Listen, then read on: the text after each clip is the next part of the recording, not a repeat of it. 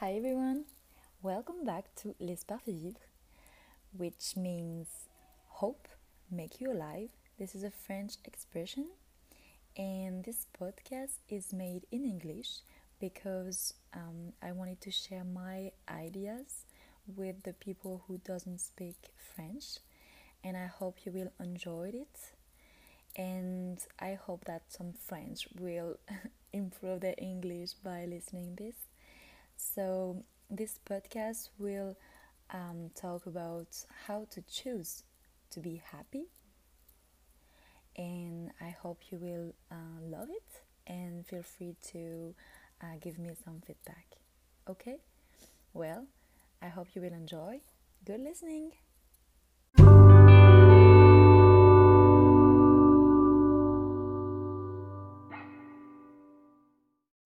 After watching a video where a guy said that some people were born to be happy and some of them are born to be sad, I want to share with you this the idea that we can choose to be happy.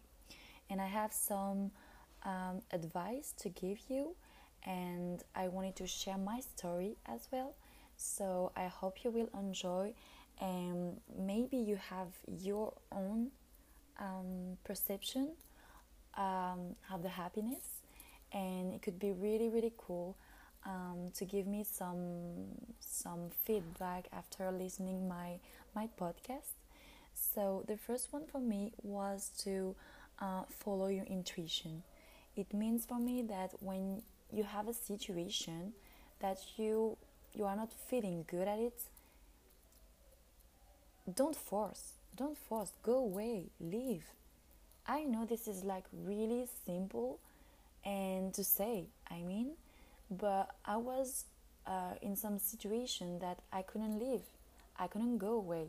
I have to, for example, um, finish a contract of a job. Um, even though I didn't like it, I didn't feel it, I have a bad manager or something like that. I had situation that gave me um, anxiety or I've been sick because I was so stressed, so stressed, so um, I, I wasn't feeling good at this position, for example, for a job that uh, that made me like sick, and your body telling you that you have to leave. This is like an, an, an alert, a red flag, and you can feel it in your body. You can you can think about it, and I know it's a bit complicated sometimes to leave a situation, even for um, like leaving your boyfriend, your girlfriend. You you know that this relationship goes nowhere. You know this person is not for you, and I can tell you because I've been in a relationship for three years, and I knew that this guy wasn't for me.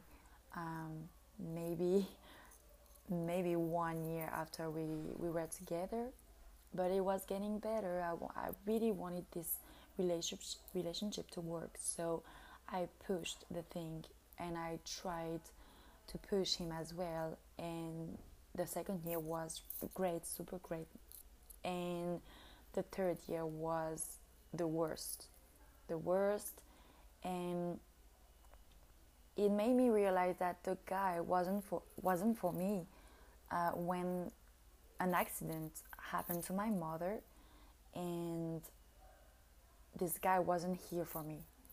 And at this moment i was like okay this is the moment.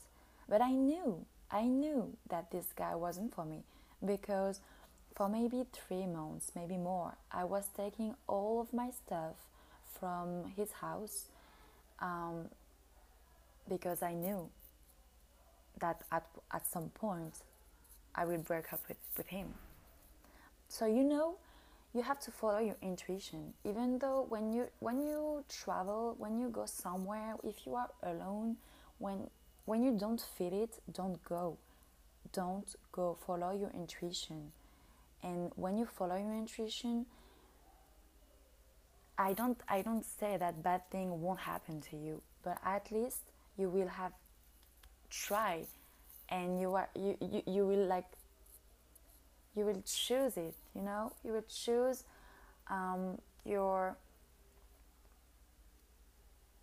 your own intuition and it's always better than following like people or people what people say to you um, even when they said that oh you should wear this or you should do this or you should not post that. If you want to do it do it. This is your own opinion. This is your own choice.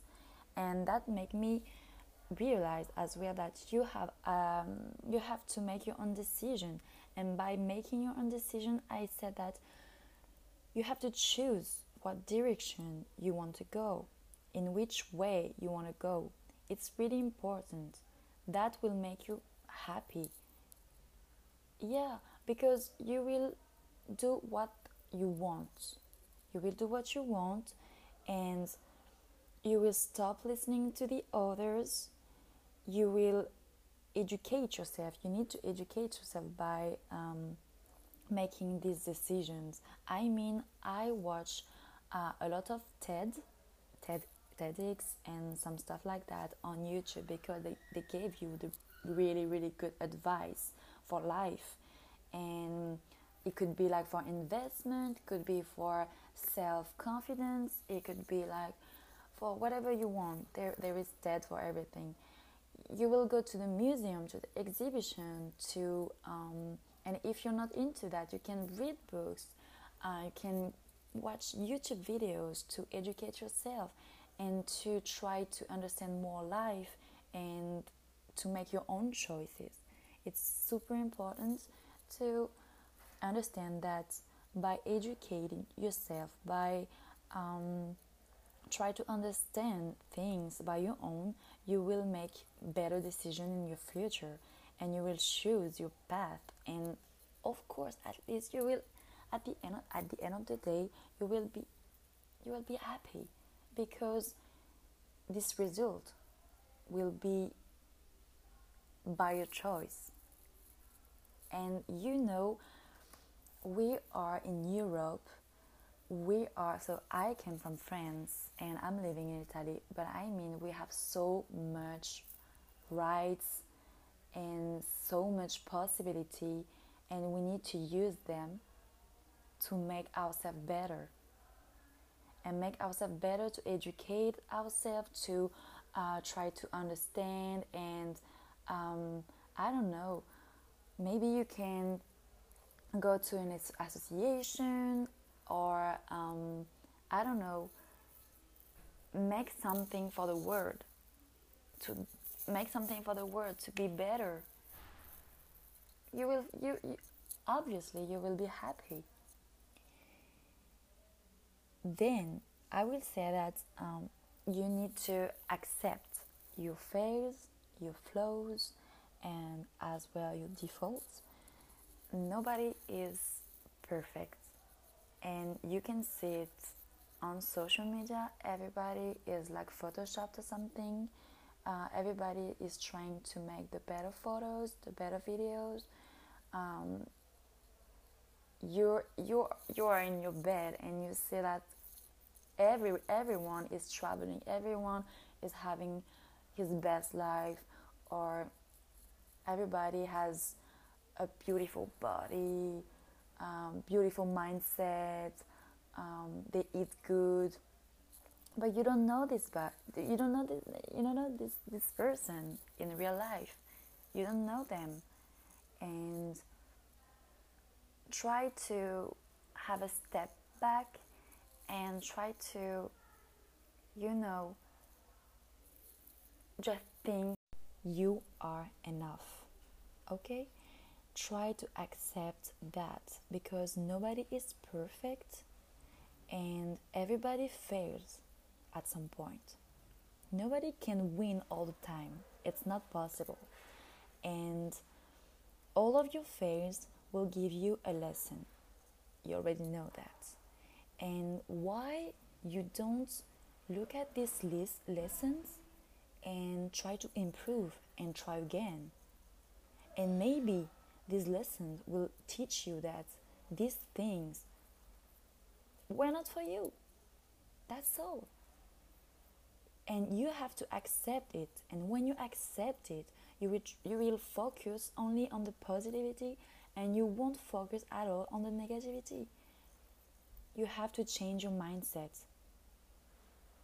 And, cho- and by choosing to, to be happy and to find the happiness in you, in you, you will you will obviously uh, need to accept your fails, your default, your flaws. Nobody is flawless. Nobody. And it's the same for your body because I, I go to the sport, I eat well, okay. Um, my mindset is on flick. Um, but my body, I have still insecurities. For example, I have cellulite and at, at some with some light you can you can see them um, the cellulite points and I have that I think I'm not um, you know I have some fats uh, and I want to get rid of but um, I also want to eat well and I want to eat what I want. You know sometimes you can you cannot choose. Let's let's see.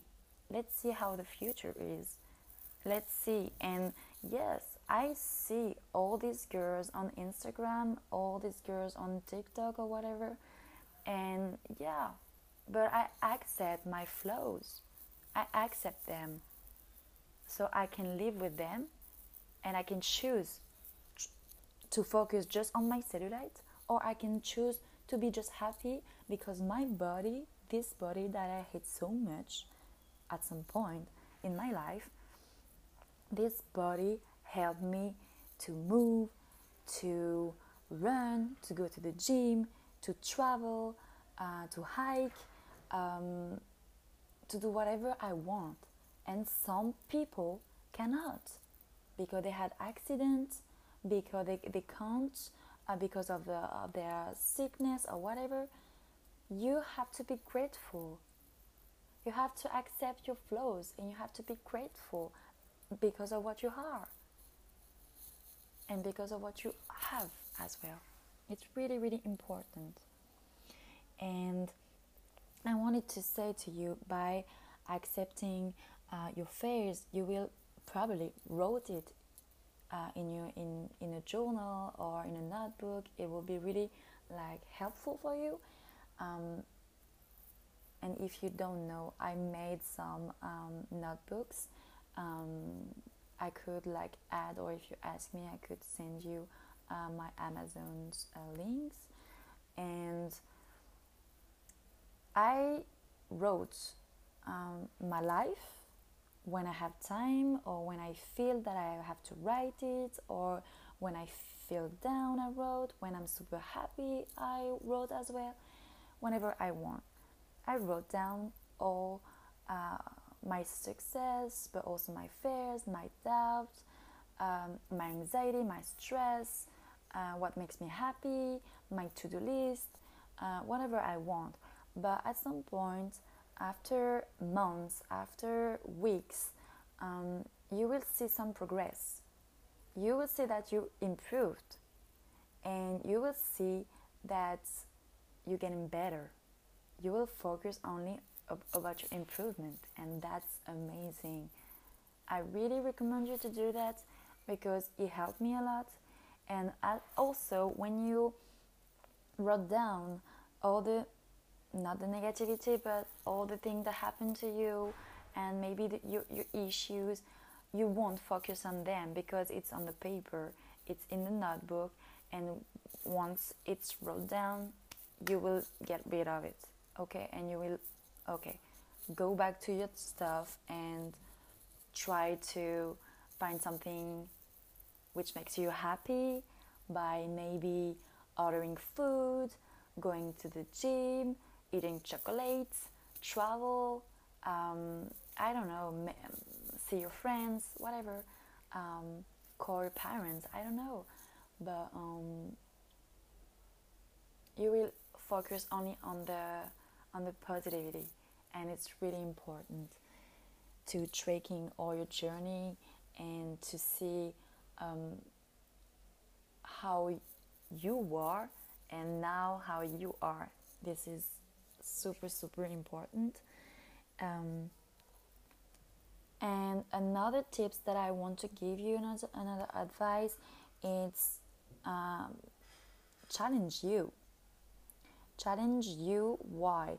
Because you will see um, your uh, real you, if I can say that, um, by accepting this uh, challenge um, and making those, you will um, go beyond your capacities, you beyond your your um, your fears and your doubt and all the things that sometimes make you feel a bit sad or um, worried about you. Um, going like out of your comfort zone and going beyond that uh, will make you really happy because you will be proud of you. After doing this, you will be proud, and nothing can stop you, you know. So, challenging you, for example, I I am in Italy and I went on vacation uh, in Sicily, and I I did a hike and I climbed the Etna volcano, and so I I walked for six hours. That was the first time that I did so long. The other day, um, I was alone doing a trek for three hours by my own. That was uh, that was a challenge. That was super cool. Um, but this time we needed a, guide, so we've been with him and with other people in the group. We walked six hours um, that was that was intense, but that was amazing. Um, yeah, make some um, yeah try to to do this challenge challenging yourself it's the better way to um, yeah go out of your comfort zone and and see where you can where you can go and what you can do and next time you go you, you will go beyond that and so on. And then you will write it in your, in your, in your journal or notebook and you will be proud of you um, six months after weeks after whatever. And yeah by by challenging you um, you will see that you can do whatever you want, it, you can see that everything is possible, and that will make you really happy. I can, I can tell you. Um, other advice for me, and maybe the most important for me, because at some point, um, you know, I didn't really know what was um, the me time uh, the time that you get to yourself just to rest your brain or to get back the energy that you spread off um, or you gave to everyone that surrounded you. But um, because you know, before COVID, um, didn't have time to think about that because the life was really fast you had work, you went out with your friends, with your family, uh, you go, you, you went on dates, um, you went to nightclubs and stuff, bars, whatever. You didn't have time to think about you. I mean, this is for me. This is really new, and I think for a lot of a lot of people, because after COVID, or during COVID and after COVID, um, I felt really anxious. I have panic attacks. I have, um, I'm really stressed. I am really, really stressed. I think because everything that happened in my life war, was um, hiding because the life didn't allow you to think about that. You had to do your stuff really fast and went out and go to work and take the metro and get back and see your friends, your family. You don't have to think about that. But when you have when you are in a in a lockdown, the only thing that you have is your brain and yourself. And I try to um, make myself better because I started to have anxiety and I started to cook more, to do things that I love, um, to keep doing sport because I found my passion and yeah, that was my thing. And after COVID, I mean, we are not like after really, but the life is getting better, I think. And I'm still anxious, I'm still stressed. When I go to just for a walk, I feel overwhelmed and I can't really figure it out and why everything happened to me like that because I am a really happy person, really optimist. Um, I am the sunlight to a lot of people, and yeah, I just want to to appreciate life, and I just want to go on street and be just in peace with myself. But at sometimes it, it, it can't, and it happens like that. You you can't do anything for that, and that's why I wanted to tell you about the me time that I introduced to my daily routine or my life. And whenever I want, because some people will take like sometimes, like on the weekend, I will do my, my me time. But um, whenever it happens, um, it's just a time for you and you and you and yourself. That's all. And having those moments is the key, I think, to balance your life because being surrounded by people all the time, um, or most of the times, they they take out uh, a lot of of your energy, and just being just with yourself, you will get back this energy. You will be like, this is a boost, you know. You can do whatever you want, whatever make you happy. I mean cooking, I mean doing sports, going to the museum, going to the cinema, watching a movie at home, doing nothing, reading, um, putting a mask on yourself, on your skin, I don't know, hydrating yourself, and you can do whatever whatever you makes me you it makes me makes you happy sorry. And um, it's really essential, I think, because your mental health is um, is something that you can't um, avoid. I mean, you you can't avoid your brain. You can't ev- avoid your thought. So be nice be nice and gentle to yourself.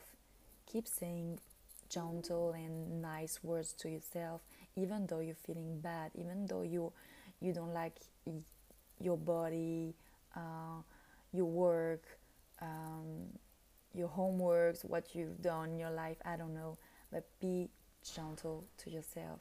Be nice and kind. Remember that you're you're enough and you do your best. You do your best. By doing that since maybe six months, I'm telling my, yeah, definitely, since I arrived to, in Italy, I kept saying to myself that um, I'm a strong woman, I'm nice, I'm beautiful, but I'm more than that. I'm a funny person. Um, I want to be happy. I want to enjoy every moment of my life, even though I have anxiety issues, even though that's sometimes because of my hormones or some things. I choose to be happy and I choose to love myself. I choose it. I choose it. and since I choose it, I have no anger about myself. Um, I have no any bad words about about myself. Um, I think I'm I'm the nicest person I ever met. I think of that. I'm smiling right now because I think I, I've made like so much progress. I'm so much nicer to myself, nicer to myself. And I think I deserve to be happy. So if I deserve it, I choose it. I hope you enjoyed it and tell me if you want to do if I, if you want me to do another um, podcast in English. Yeah, it could be super cool. And I hope this advice and these tips will help you to find your happiness. And you deserve to be happy. Remember, remember that. And yeah, be happy is the best thing in the world. Bye.